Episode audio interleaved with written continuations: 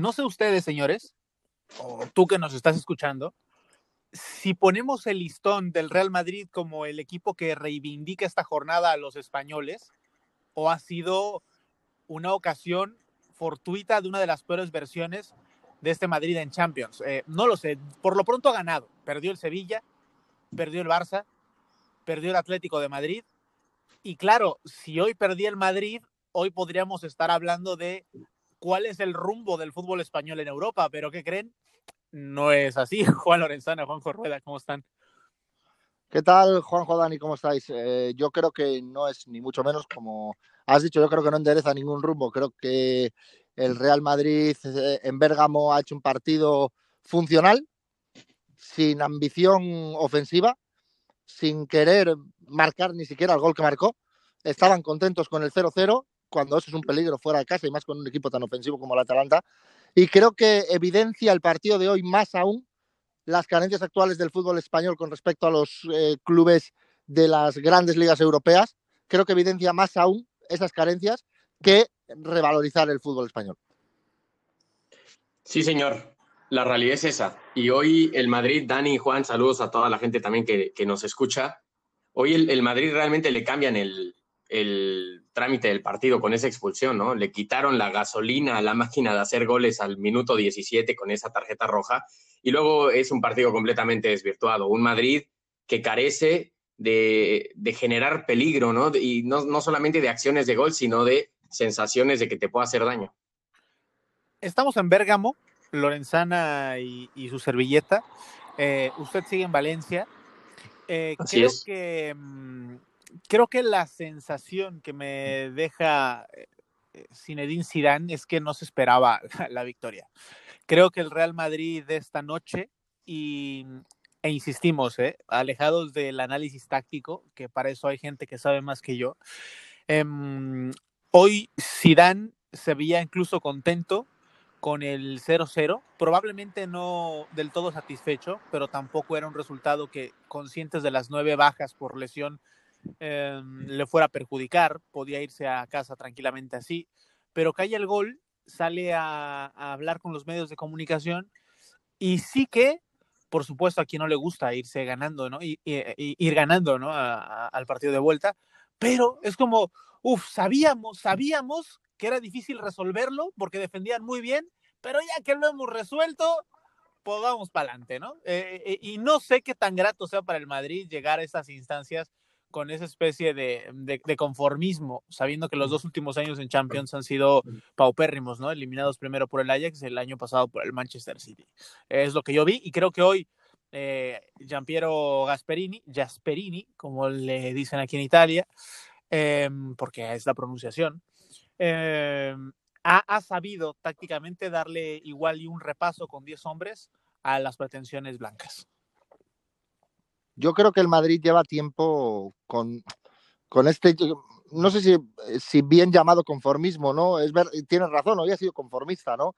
Eh, hoy en el día de hoy contra el Atalanta, pero es verdad que eh, cuando se paró todo con el confinamiento, cuando, bueno, tienen que saber todos que en Bérgamo a estas horas no hay nadie, ¿eh? perdón que me salga del tema, no hay nadie, pero de repente yo que estoy aquí en la calle, acaban de pasar tres coches seguidos y no dejan de pasar coches. No sé si hay algo ilegal aquí montado, algo especial, ¿no? Pero bueno, bien, para aclarar que ese ruido es de los coches de aquí. De a, ver, paréntesis, esto es interesante, Juanjo, para, para situarte también a ti.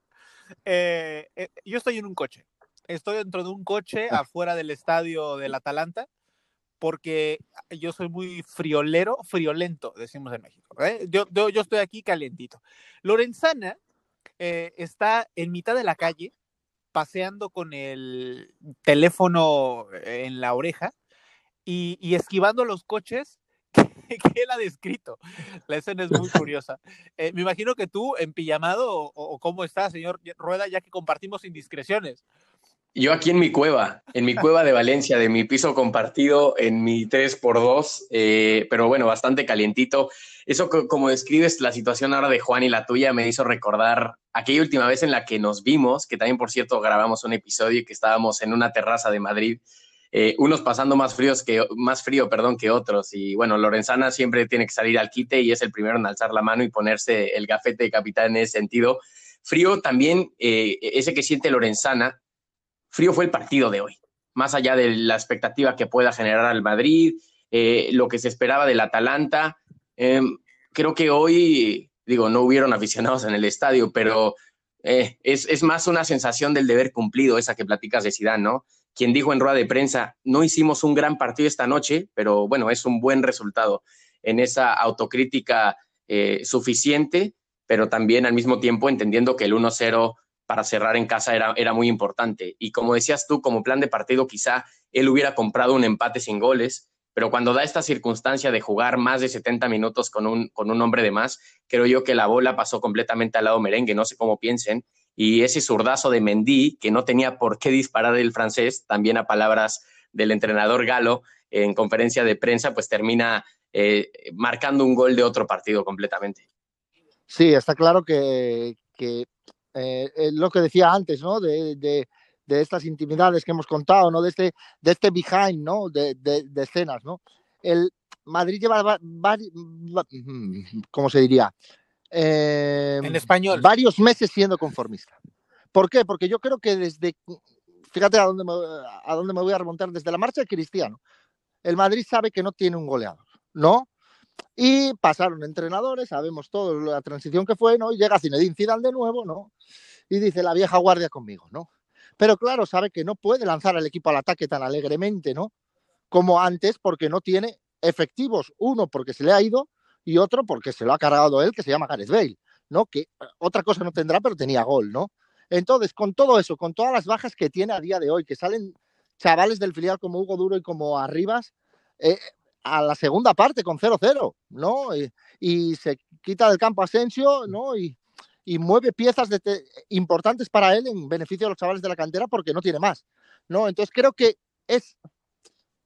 No me gusta el conformismo del Real Madrid, porque no es el ADN del Real Madrid, pero sí entiendo que Zidane apueste por eso. Sabe que si aprieta el culo y lo agacha, ¿no? Y defiende bien, a partir de ahí puede conseguir resultados. Y hoy contra el Atalanta le vale. La pregunta del millón es si contra el resto de rivales europeos o contra rivales, muchos más, ahora pasa un camión pintado de blanco todo entero, no sé si es una señal, no. Eh, no sé si contra rivales de más entidades les, vale. Y ya os dejo hablar. Dejarme eh, un último apunte. Yo estaba siguiendo a Vinicius, ¿no? Durante el partido. Me encanta este niño, es de debilidad mía.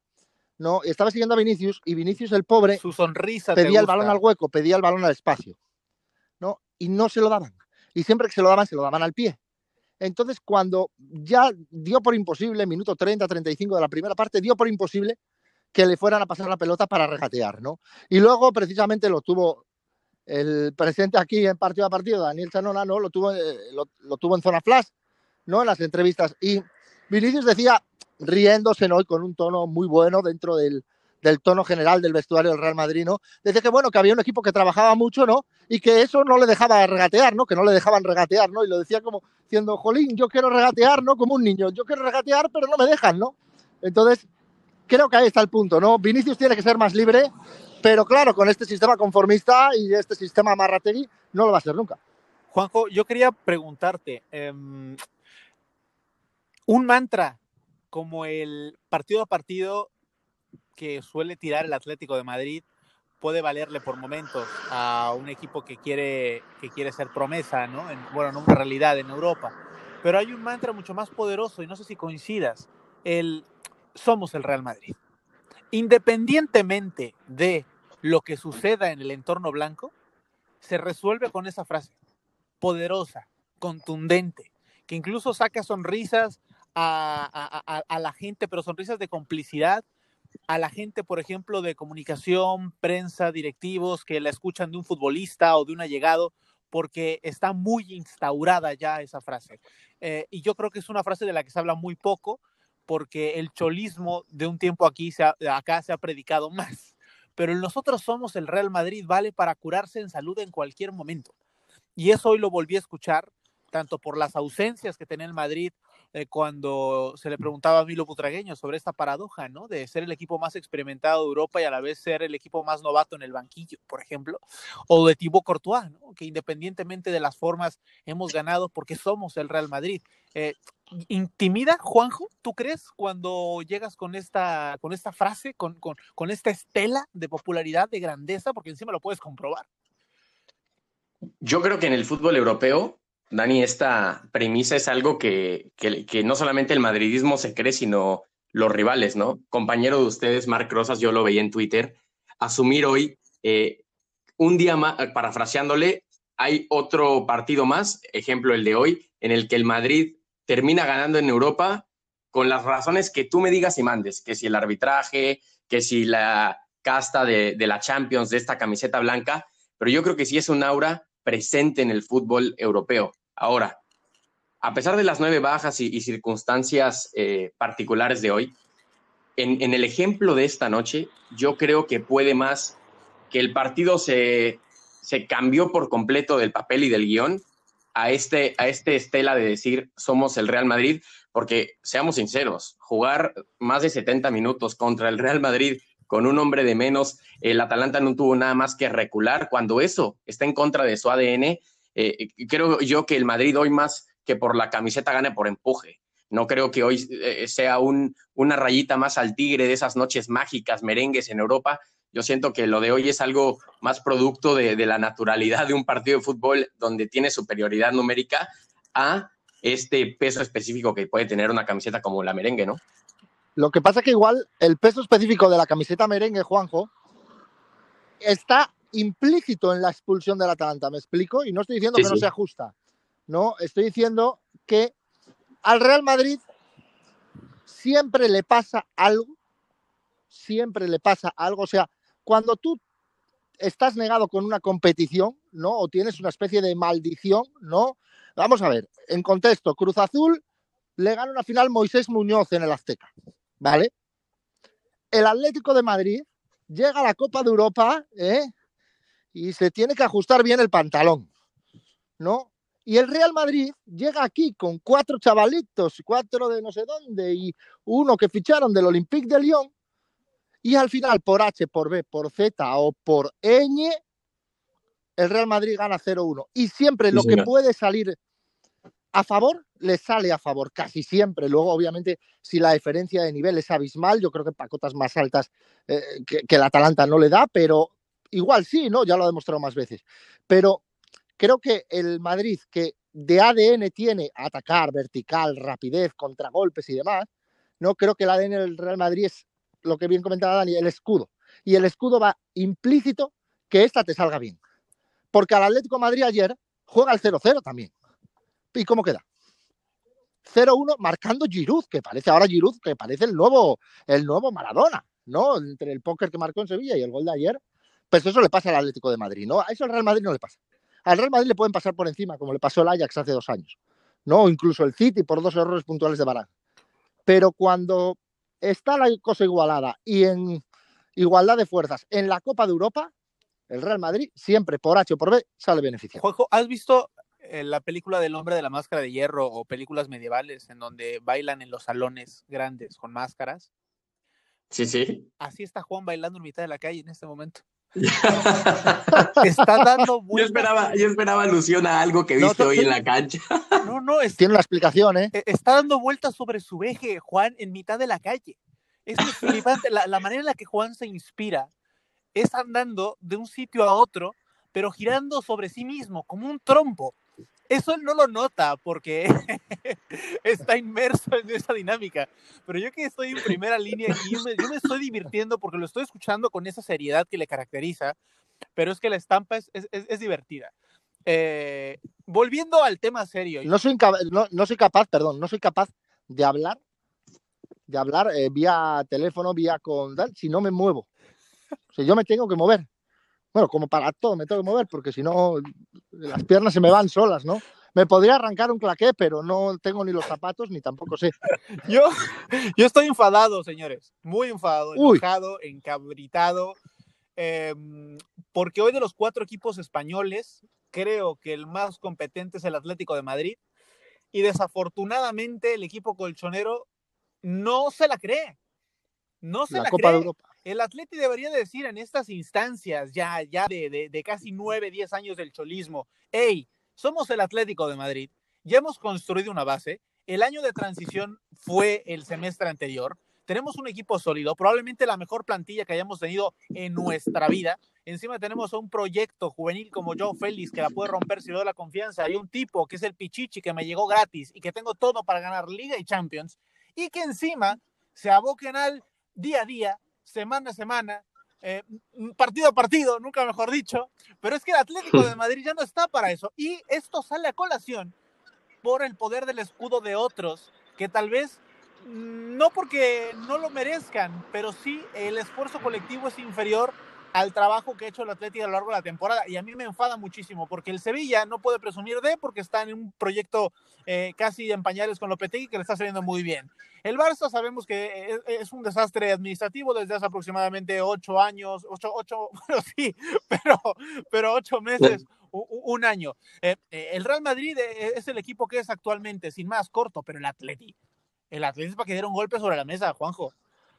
¿Me dejas contar una anécdota, Juanjo? Adelante, dale. Muy rápida, muy rápida. En relación a eso, yo recuerdo Real Madrid Atlético de Madrid, ida de semifinales de Champions. El último partido de la Copa Europa en el Calderón es el que casi levanta el Atlético de Madrid, ¿no? Aquel 2-0 y que luego se inventa la genialidad Benzema, ¿no? Vale, el partido de ida yo estaba en el Bernabéu. Y yo recuerdo de hablar con los compañeros de prensa, cubrí ese partido para un periódico de León para el que trabajaba, y yo recuerdo de hablar con los compañeros y veías al Real Madrid, calentamiento de media hora antes, ¿eh? Al Real Madrid tirando pases largos uno al otro, tiros a portería y tal. Y veías al Atlético Madrid entrenar y dices, van a salir a comerse al Real Madrid. Se lo van a comer. Oye, minuto 8, gol de Cristiano, hat-trick, para casa. Para casa, se cagaron por la pata abajo cuando salieron al Bernabéu y parecía totalmente lo contrario, ¿no? Perdón, perdón que la tenía que contar esta anécdota porque me parece muy significativo. Juan, te quiero dar pase otra vez para que expliques lo que era el fenómeno y si se mantiene, según tu opinión, de lo que era el Pupas en el Atlético de Madrid. Eso de lo cual han intentado lavarse la cara y, explicar que, ya no existe. Y te lo digo antes de cederte otra vez la palabra, porque el equipo que, como decía Dani, ha dominado la Liga Española este año, ayer se vio martirizado contra un Chelsea, bueno, de capa caída en Inglaterra. Pero, ¿qué es esto del Pupas?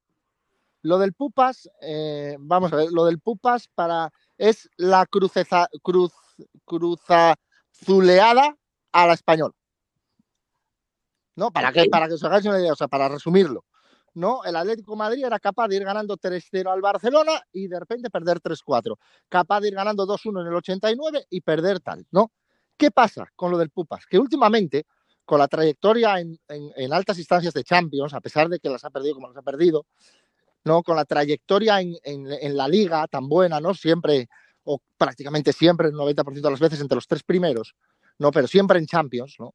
Esa trayectoria, esa regularidad que ha tenido el Atlético, Madrid era irregular por excelencia. Era capaz de ganarte, fue capaz de ganarte un doblete con Jesús Gil, ¿no? Y tres años después, con un equipo Champions, bajarte a segunda división, ¿no? Entonces, tres, cuatro, tres, cuatro años después. El Pupas era eso, ¿no? Era un equipo que sufría. Era un equipo que, que, mm, que su afición decía, joder, pero ¿por qué no ganamos? No, si hemos jugado mejor que ellos, si somos mejores, si tenemos mejor equipo, tenemos mejor afición. Y no ganaba, porque llegaba el momento clave de, todo y no ganaba. Creo que se ha ido, creo que se ha ido curando la herida del Pupas. Creo que todavía no está curada. No está curada, principalmente contra el Real Madrid. El Atlético de Madrid ha ganado históricamente, si no me esto he hablado de memoria totalmente, y que me perdone eh, algún oyente que lo escuche y que diga, no, no tiene razón. Creo que ha ganado todas las finales de su historia de la Copa del Rey en el Bernabéu al Real Madrid. Por ejemplo. ¿No? Entonces, en Copa del Rey, saldada la deuda con el vecino rico, ¿no? En Liga estuvo 20 años, ¿no? Desde la época de Gil hasta prácticamente hace, hace bien poco, estuvo 20 años sin ganar en el Bernabéu. Y de repente empezó a ganar, de hecho ganó creo tres años seguidos, algo que nadie había hecho, si no me equivoco. Pero en la Copa de Europa es donde queda todavía, donde no ha cicatrizado esa herida del Pupas. Pero no ha cicatrizado contra el Real Madrid, que es el principal. O sea, tú tienes un vecino rico, molesto, que se lleva a las chicas más guapas ¿no? Y que al Atlético de Madrid, bueno, pues de vez en cuando liga con alguna. Le diste cuerda, no. le diste cuerda, Juanjo, es que no lo vas a parar. Sí, sí, sí. bueno, eh, estoy intentando contextualizar y encima, claro, como estoy aquí en medio de la calle, pues eh, de alguna manera estoy por ponerme a trotar un poco, ¿no? y demás, pero a lo que voy, a lo que voy es que esa cicatriz del Pupas ahora ya no, no existe. Bueno, cuenta la leyenda de que nunca existió el Pupas, ¿eh? pero bueno, sí, yo para mí sí existió. Eh, creo que ya casi no existe. Creo que le queda todavía tiempo al Atlético Madrid para eso. Y creo que tener un vecino rico putea mucho, putea mucho. ¿Y saben por qué lo decía yo, Dani? Porque eh, en colación a tu enojo, el mayor representante, insisto, del fútbol español esta temporada parece ser el Atlético de Madrid. El Atlético de Madrid que domina semana a semana y que ayer fue el Pupas ante un equipo, bueno, que eh, no, no figura en Inglaterra. ¿Dónde está parado el fútbol español entonces? Si su máximo exponente tuvo la participación que tuvo. Yo creo que ahora mismo está en un proceso de reconversión natural, natural. Eh, se han marchado de la liga muchos de los mejores jugadores, al menos uno estaba en el Real Madrid le ha costado al Real Madrid adaptarse a la vida sin Cristiano, aunque a primera, de primera eh, a bote pronto no, no se reconozca como tal, pero creo que sí, sí, no es fácil desprenderse del amor de tu vida. Em, creo que hay otros proyectos que han aprovechado el dinero que les ha llegado desde la repartición equitativa de, de derechos de transmisión para pujar cada vez más fuerte a equipos que siguen siendo poderosos por lo ganado, pero que estructuralmente hoy, por ejemplo, como el Madrid, pongo de caso al Sevilla, que es uno de los que está pujando fuerte con poco dinero, lo está haciendo bien, y se encuentra el fútbol español en una paridad local. Y al momento de tener mm, fuerzas similares en el torneo doméstico, eh, que le compiten de igual a igual a los hegemónicos, cuando llegan estos torneos europeos, independientemente de, de, de, tácticas, insisto, porque luego aquí puede haber ah, mucha gente que refute sobre sistemas de juego y entrenadores en curso. Yo voy más hacia otro lado. Los gurús del nuevo fútbol. Eh, y que están en su derecho, ¿no? Es muy válido de analizar la manera que quieran, pero yo, yo, yo no veo por ahí, sino de que cuando, cuando se exigen tanto cada, y cada vez más en los campeonatos locales, llegan en otra sintonía a Europa. Anteriormente, cuando eran hegemónicos en sus ligas, le daba para afrontar con mayor holgura su torneo local y poder centrar los esfuerzos en un torneo continental. Hoy el desgaste es muy similar porque lo mismo que ocurre con la Liga Española ocurre en otras grandes ligas en Europa y allí es donde presiento que se consigue un equilibrio. Más allá de que hoy no haya jugadores en cantera eh, tan espectaculares como lo fueron para el Barça, qué sé yo, Xavi Hernández, por ejemplo, o la fuerza de Andrés Iniesta. Hay muchos factores, pero a bote pronto, insisto que esta primera lectura es con la que yo me quedaría para, para analizarlo de esta forma. Y yo me quedaría también con que la generación dorada del Barça ya pasó, se acabó. Solo queda Lionel Messi, Gerard Piqué y se va terminando. Están en, en caída ya, ¿no? Más allá de que puedan dejarnos algunos destellos de lo que fueron, ¿no? Eh, el Real Madrid que construyó Florentino en su segunda etapa para destronar al Barça de Guardiola y para frenar en seco al Barça de Guardiola, que a mi parecer lo consiguió, de José Mourinho, eh, no ganó ninguna Copa Europa y aún así lanzó al Real Madrid siguiente, ¿no? Es decir, eh, Florentino Pérez creó desde desde su base y desde su política, ¿no? Un equipo ganador al máximo después de mucho tiempo cayendo en octavos de final, ¿no? Y no se deja de dar la circunstancia que en un equipo estaba Cristiano Ronaldo y en otro Lionel Messi. Es como si estamos hablando de otra época y juntamos a Maradona en uno y a Cruyff en otro, ¿no? Generalmente van a dominar, ¿no? Y Real Madrid y Barça siempre han sido dominadores. Atlético de Madrid, Sevilla, Valencia son animadores de competición y con todos los respetos y que me, y que me perdonen. ¿No? Pero son animadores de la competición. El Real Madrid y el Barça son los que dan ese paso adelante, ¿no? Sobre todo en competiciones de alta enjundia en Europa, ¿no? Y creo que esa pérdida de, plantillas, de entrenadores también, de jugadores, de carisma, ¿no? Y esa reconversión natural que dice Dani, eh, en esto se encuentra el fútbol español, ¿no? El fútbol español pasó muy rápido del tiki-taka a ¿y ahora qué? ¿No? Si te vienen monstruos como los del Bayern de Múnich, que ves a Goretzka que no tocó un balón en todo el partido, pero ha corrido 14 kilómetros. ¿no? ¿Y quién corre 14 kilómetros? ¿no? Creo que también el punto físico a día de hoy, que es tan importante, lo vimos con Jürgen Klopp, ¿no? Iniciar, ¿no? Bueno, lo inició en su Borussia Dortmund, ¿no? Y a partir de ahí, ¿no? Creo que el punto físico también es diferencial y que la Liga Española está un puntito por debajo. Físicamente, yo creo que de talento no, pero creo que físicamente sí del resto. Sí, o sea, los macho alfa de, cada liga, y si se me permite la expresión, eh, la actualidad del Madrid y del Barça, pues está a mucha distancia a día de hoy en un nivel futbolístico a la del City, a la del Bayern de Múnich, quizás en, Alemania. Luego se podrán igualar las cosas, ¿eh? si se miden a una eliminatoria a dos partidos en Europa, por muchas cosas que ya hemos platicado. Sí, sí. El Atlético de Madrid creo que es el único capaz de competirles. El único, o sea, de competir de verdad contra un Bayern de Múnich, y fíjate que perdió 4-0 en la primera vuelta, o sea, eh, creo que es el único que por físico, por juego y por entrenador es capaz. Es capaz de plantarle cara de tú a tú. El problema es lo que dijo Chanon hace un ratito, que no se lo cree. En la Copa de Europa no se lo cree. Oye, Juanjo. Sí, sí. ¿Quieres, ¿quieres decir algo? no, no, yo nada más quería decir que al margen de estos, la clase media también de, de, Inglaterra llega y te paga por tu delantero centro, como aquí en el Valencia, por ejemplo, llega un equipo recién ascendido y tal, como el Leeds United, y termina pagando una cantidad que evidentemente un equipo de la clase media de España no podría pagar por uno de los mejores delanteros de, la Premier League, ¿no? Entonces, eh, es una etapa de reconstrucción. Yo creo que la liga tiene que entender hacia dónde quiere apuntar. También creo que si el término no es eh, mecenismo, si hay una rotación del mismo capital humano en, el fútbol español. Tú ves que asciende uno y contrata a, los jugadores que descendieron, ¿no? con, otro equipo esa misma temporada, mientras en Alemania se siguen haciendo esfuerzos por traer al nuevo talento escondido sudamericano. Eh, en el método eh, de, instituciones como el Salzburg o como el Leipzig, se sigue buscando, se sigue mirando hacia la Europa del Este para que te aparezca un escandinavo y que tenga un nombre de Erling Brad Haaland y, marque una infinidad de goles. Y yo creo que le ha costado y tiene eh, otra vez España que asumir esos riesgos, ¿no? Ser un poquito menos, no lo sé, tradicional y apostar pues por la locura, quizás un poquito, y, buscar nuevos panoramas, pero no sé. Yo coincido. Eh, España tiene que, hacerse, hacerse ver que ha conseguido el estatus de una de las mejores ligas por lo vivido, ¿no? Y que necesita de una inversión de tiempo, de una revolución de ideas para seguir siéndolo.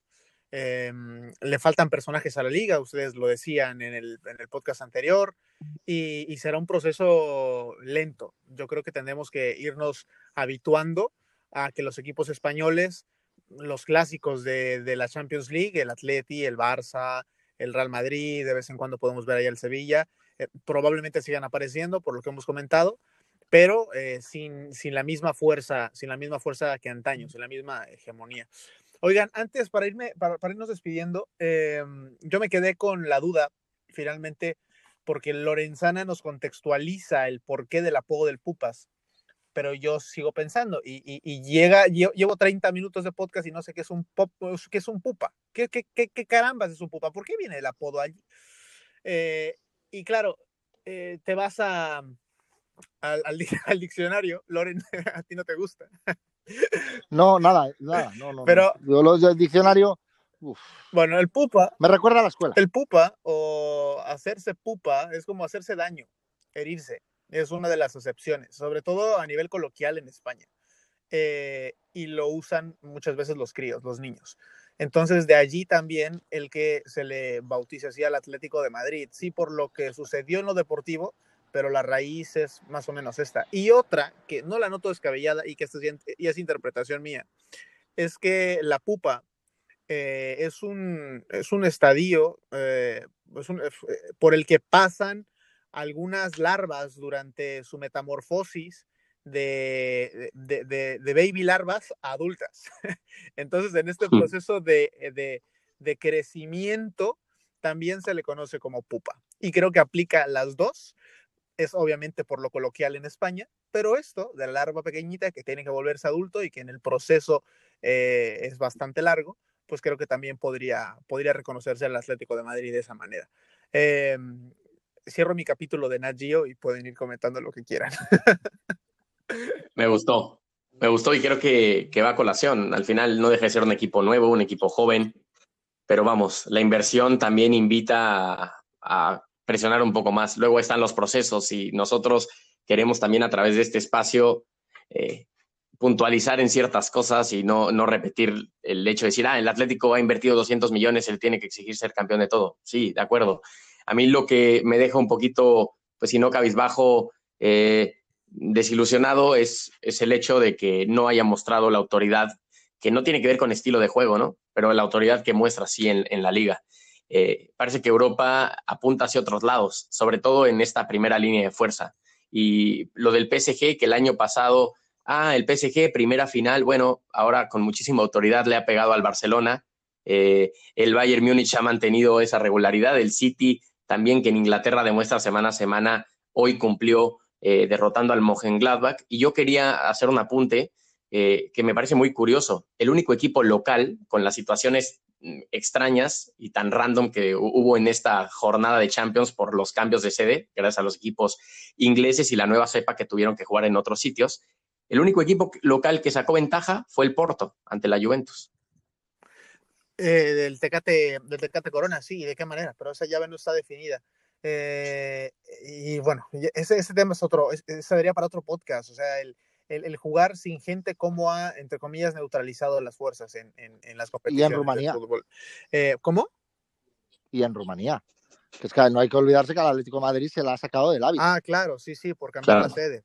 Eh, claro, no, es que cuidado porque parece una tontería, pero rápidamente no. O sea, eh, tú tienes claro tu referencia, tú cuando le pegas a portería, si no hay gente ya es complicado, ¿no? Porque, pero cuando, pero ahora en esta situación que ya están acostumbrados a que no haya gente, ¿no? Dentro de que creo que nadie se acostumbra totalmente a ello, cuando estás acostumbrado tú tienes un punto de referencia en el campo, tú es tu rutina habitual de cada miércoles, domingo, ¿no? Y te sacan de eso, te van a Rumanía a jugar un partido de Champions como local de la importancia de este creo que todo eso también influye, aunque creo que no es excusa ¿eh? para el Atlético de Madrid, no lo pongo como excusa, pero creo que influye. Yo quiero que nos vayamos con un sí o no. Yo menciono el nombre del equipo español a falta de octavos de final y si creen que va a avanzar, afirman. De lo contrario, lo niegan. Porque eso, eso, eso lo pusimos sobre la mesa en el podcast y quiero que terminemos así, no nos mojemos. ¿Puede repetir? ¿Puede repetir, por favor? Es que pasado un coche de carabinieri y no me he enterado. Claro, es que como ya estamos en pleno toque de queda y se sigue paseando en la calle, pensó que venían a por él. Eh, a ver, repito, eh, quiero, que me, quiero cerrar el podcast con un sí o no. Yo menciono al equipo español en cuestión y ustedes me dicen sí o no, si tienen o no posibilidades de, de, de, avanzar. Yo no quiero que me expliquen por qué, solamente quiero la afirmación o la negación. A ver, Juan. A ver, vamos. Sevilla. No. Juan. No. Atlético de Madrid. ¿Y tú, Charona, no nos vas a decir? sí. Perdón, perdón, me colé. No, no yo me quedé esperando el pronóstico de Chanona, pero venga. Eh, eh, creo que lo dirás al final. ¿no? Vuelve a empezar, vuelve a empezar. Dani, vuelve a empezar. Dani, vuelve Somos a un desastre. A ver, espera, espera, espera un momento, espera un momento. Espera Vamos a dirigir a la orquesta. Dani pregunta, Juanjo, yo. Oye, amigo oyente, si llegaste hasta aquí, en verdad, gracias. Sí, de verdad. Eres un crack. Sevilla, Juan. ¿Yo? ¿No iba Juanjo? ¡Oh, por Dios! ah, entonces yo primero. A ver. Va, volvemos a empezar, va. ¿Quién va primero? Primero responde Juan y luego Juanjo. ¿Vale? Vale. Vale. Sevilla. No. No. No. Atlético de Madrid. Que nadie lo dé por muerto. Sí. No. No. Real Madrid. Sí. Sí. Sí. Barcelona. No. No. ya, ¿Cómo me voy a mojar ahí? No. No. Eh, bueno, después de esto, creo que podemos cerrar el capítulo de hoy. Ya a dormir, señores. Y Juan, aguas con la hipotermia. ya va siendo hora. Bueno, gracias Juan, gracias Juanjo, gracias a ti que nos escuchaste y llegaste hasta este punto. En verdad, eh, disfrutemos de este, de, este juego del podcast, de este juego del fútbol, de esta semana Champions que termina. Y, y nada, que vaya todo muy bien. chao, chao. Pero ¿y cómo nos vamos? Con mucho cuidado y partido a partido.